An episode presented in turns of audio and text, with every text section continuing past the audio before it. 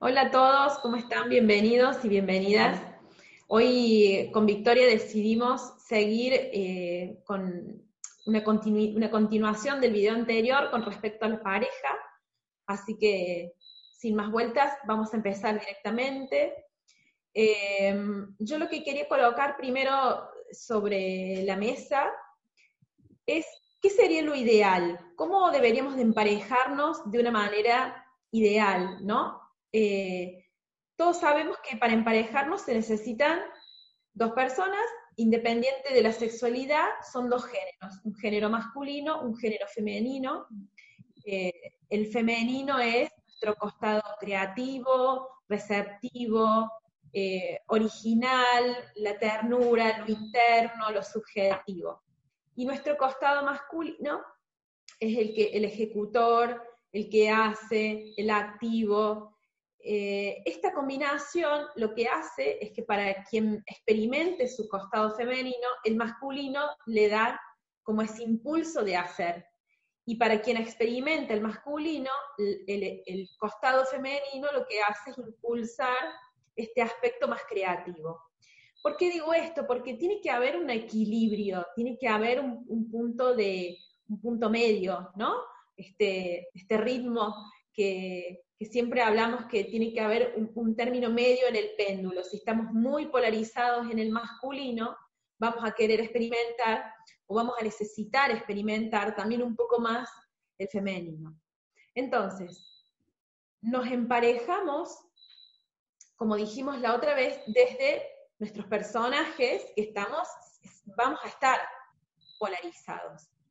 Eh, ahora, ¿qué pasa si pudiéramos emparejarnos desde otro lugar, ¿no? Si vamos a suponer que ya hicimos nuestra BH y que tenemos eh, más, una mirada más amplia con respecto a quiénes somos, a nuestra propia interioridad, a todo lo que nos acontece, a nuestro sí mismo, como dice Jung, nos hemos encontrado con nuestro sí mismo y vamos a emparejarnos con un otro que puede ser de todas maneras un igual o un opuesto.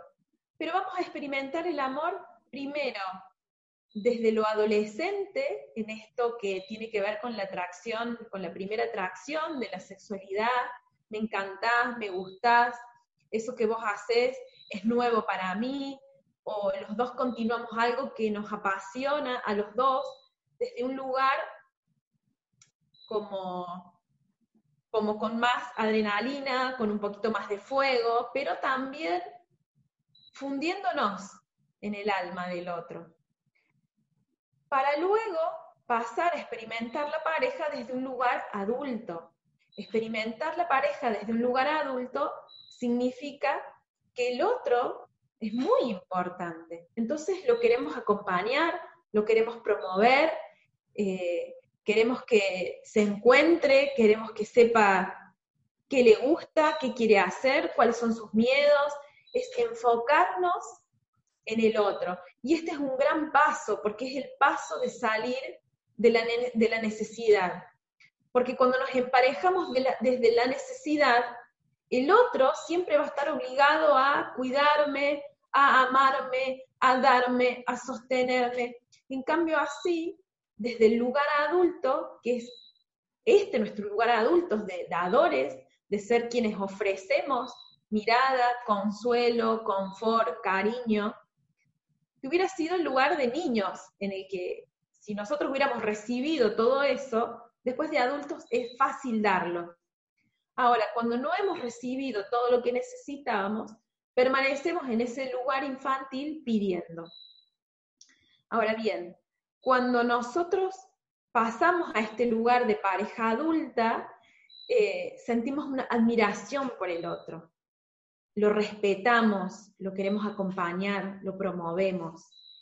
Este sería como pasar de la atracción sexual, cuando, cuando hicimos el video este de, la química del amor, es pasar de la atracción sexual al romance y luego pasar al apego, ¿no? A este lugar de, de oxitocina, de simbiosis, donde nos fundimos con el otro.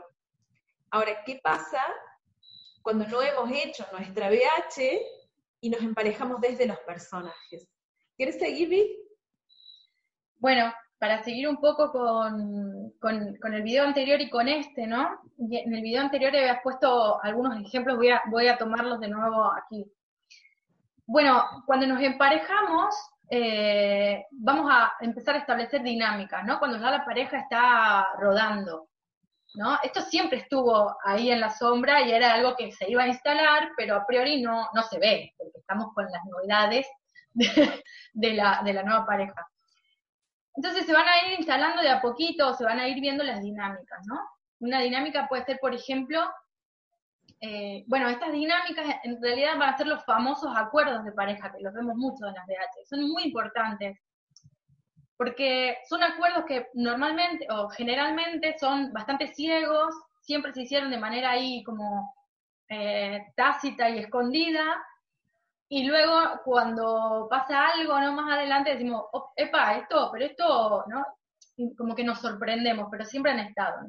¿Qué son estas dinámicas, no? Y, por ejemplo, eh, puede ser una dinámica, puede ser cuando la pareja se empareja con la sombra, ¿no? Con,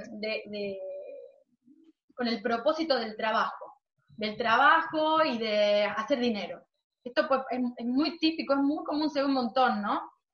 podemos ser dos personas que venimos de infancias muy pobres o muy humildes, entonces nos juntamos con otro que tiene como la misma, el mismo deseo, ¿no? En, sombra que yo de salir, de salir de ahí y de, y de ser próspero, ¿no? A nivel económico y de, lograr algo, ¿no? En la vida, tener mi casa, por ejemplo. Hay gente que no para hasta que tiene la casa, la casa, y la casa se torna en algo muy importante más importante que, que, nada. Esto al final, al final termina siendo como mucho más importante y termina siendo visible, aunque empieza siendo oculto, ¿no? El deseo de prosperar. No, no hablamos desde ahí cuando nos conocemos.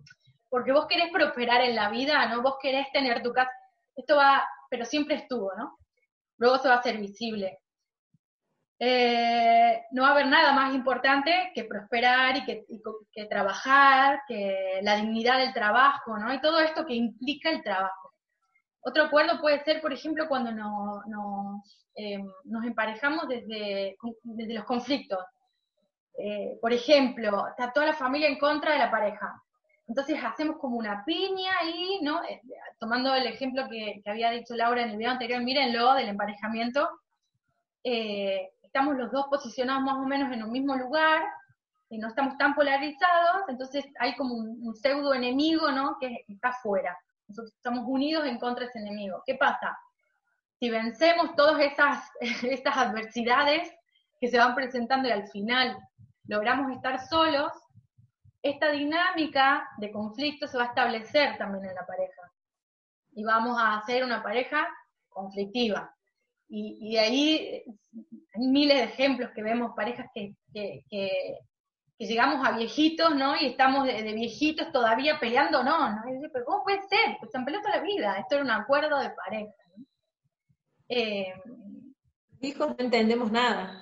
Los hijos no entendemos nada. Eh, muchos dicen, eh, sepárense, sepárense. Esta, esta posibilidad no existe dentro de la... Es importante que lo sepamos, porque si somos hijos y tenemos estos padres, eh, tenemos que saber que esta posibilidad no existe, porque ese es un acuerdo, es un acuerdo base sobre el que se edificó esa pareja.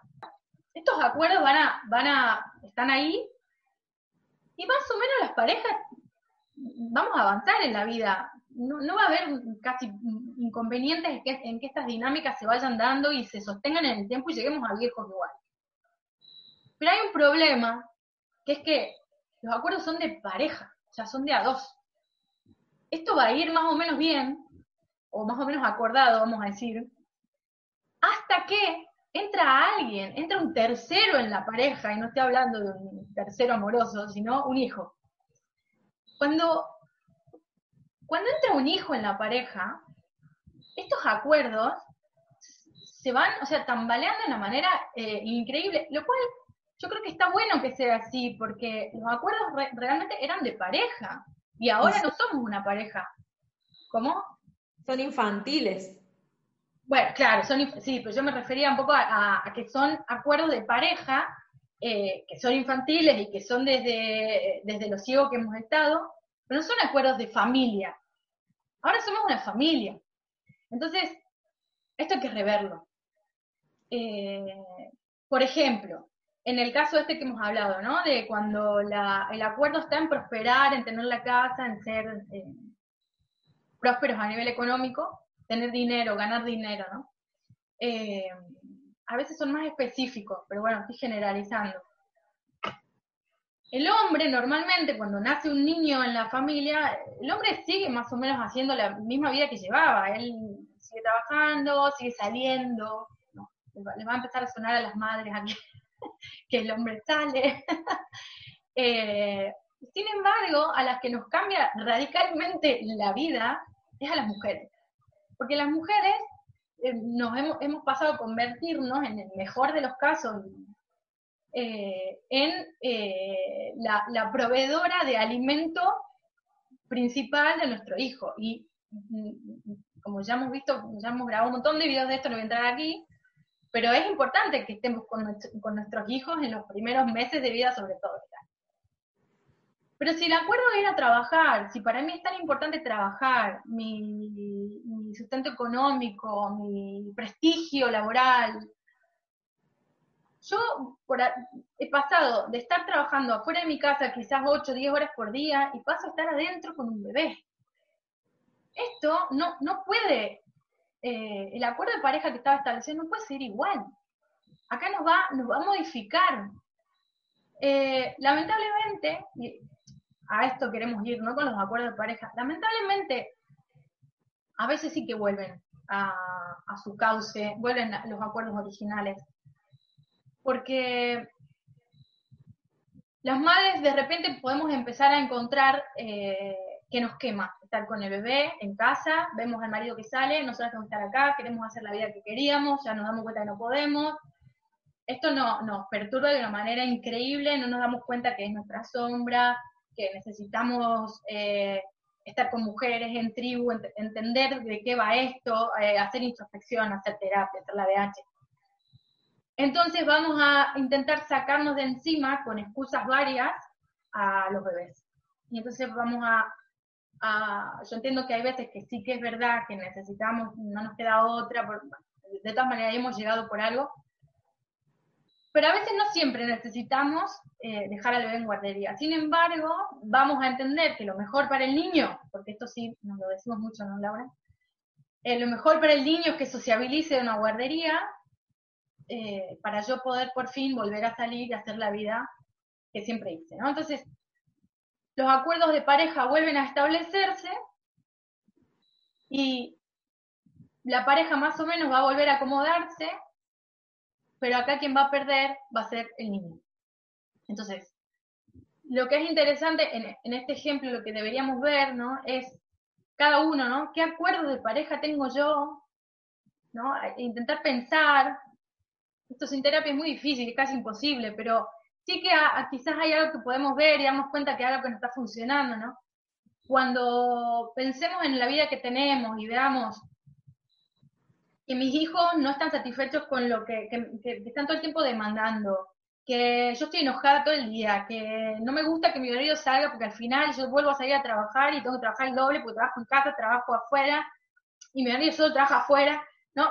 Estos patrones que están muy establecidos quizás hay algo aquí que necesito rever con ayuda para tratarlo, ¿no? Porque es probable que yo esté insistiendo de manera infantil en que los acuerdos de pareja antiguos, infantiles, ciegos, con los que yo inicié esta pareja, eh, que sigan estando ahí, cuando en realidad esto tiene que ser modificado y, no, no, aceptamos que esto tenga que ser así, ¿no? Porque tenemos que renunciar a algo. En el mejor de los casos, eh, lo que sí se puede dar, y esto es lo que realmente esperamos que es muy desestabilizante para las mujeres, sobre todo, que somos las que más tenemos que, renunciar y hacer concesiones. En el mejor de los casos lo que puede pasar es que realmente estos acuerdos antiguos de pareja se rompan y hay que establecer unos nuevos. Lo ideal sería que estos acuerdos nuevos de pareja sean conscientes, consensuados, sean hechos desde, porque a veces queremos hacer un acuerdo de, un acuerdo ciego, ¿no? No, vos quedate más en casa, así, esto no es un acuerdo de pareja, ¿no? Eh, el acuerdo va por otro lado, ¿no? Es, vale, yo entiendo eh, que yo tengo una mujer emocional, tengo mis limitaciones, voy a trabajar sobre ello, ¿no? Eh, entonces vamos a intentar ir acordando con el otro de manera consciente que básicamente lo que hay que hacer para esto es entender que lo que venía sucediendo no puede seguir sucediendo porque perdemos todos en el fondo. Eh, porque, también pierde el niño, ¿no? Sobre todo. Entonces, eh, y las madres también nos perdemos de mucho cuando, cuando no, no estamos dispuestas a cambiar acuerdos. Entonces, eh, el mensaje un poco es ese, revisemos, intentemos revisar las parejas que tenemos, los acuerdos que tenemos, desde dónde han sido hechos, qué podemos cambiar, qué podemos eh, empezar a dar que no hemos dado. Y bueno, un poco eso, Laura. Yo recién, mientras escuchaba, pensaba que con el nacimiento de un niño que se rompen los acuerdos, el hombre también pierde, porque dijiste, la mujer es la que más concesiones tiene que hacer, pero el hombre también pierde, porque el hombre se emparejó con una mujer, ya sea para trabajar, ya sea para pelear, ya sea para que le resuelva todo, o ya sea para, qué sé yo, siempre tener una mujer que siempre esté sufriendo y él resuelva todo. Cuando la mujer entra en la, en la lactancia, en el puerperio, en ese lugar profundo que tiene que resignar su vida exterior para quedarse en esta vida interior, el hombre al mismo tiempo se queda sin su par, se queda sin su pareja, se queda solo. Los hombres se quedan muy solos cuando no estamos ubicados en el lugar de adultos, de que en ese lugar de donde acontece el puerperio, que es un lugar muy amoroso, muy profundo, muy íntimo, podemos entrar todos. El hombre queda afuera, entonces el hombre también pierde, porque el hombre se queda muy solo y le dice la mujer, escúchame, el acuerdo era que los dos íbamos a trabajar, el acuerdo era que nos íbamos a pelear, el acuerdo era que vos me ibas a cuidar a mí y de repente vos ni me cuidas, ni peleas, ni trabajas. El hombre queda perdido también. Queda solo, sí. Queda muy solo. Entonces, rever estos acuerdos eh, es muy importante porque no nos damos cuenta del nivel de, eh, no sé cómo decirlo, pero es como si estuviera robotizada nuestra vida desde que hacemos un acuerdo de pareja en adelante, o sea, va por, una vía del tren y ahí va. Y, después ponemos otras excusas, lo teñimos de colores, pero la verdad es que había un acuerdo de fondo, un acuerdo previo que se sostiene en el tiempo. Y lo mejor que nos puede pasar es que con el nacimiento de un niño o con un hecho crítico que nos pase en la vida, esos acuerdos se rompan para que podamos abrir opciones. Totalmente. Da la posibilidad de abrir otras opciones. Así que, bueno. Muy bueno, muy bueno lo de, lo de, es verdad, es verdad que en realidad todos nos quedamos bastante solos, todos. Eh, y todos al final, sí, tenemos que, conceder. Yo un poco lo, yo un poco lo decía porque la mujer es la que pierde como la libertad, ¿no? Sí, el hombre pierde una compañera, una que, bueno, que se queda solo, entra en, soledad, ¿no? Y, no es nada, nada placentero, todos perdemos. Por eso eh, es verdad, es verdad, hay que, hay que mirarlo bien en cada, en cada acuerdo. Bueno, eh, terminamos este video por hoy, los dejamos con esto eh, y nos vemos la semana que viene con otra entrevista. Todavía estamos con el subidón de, Laura, de la entrevista de Laura Guzmán. Si no la vieron, mírenla. Está subida a todos lados. No se olviden de darle a la campanita, suscribirse y todo. Besos.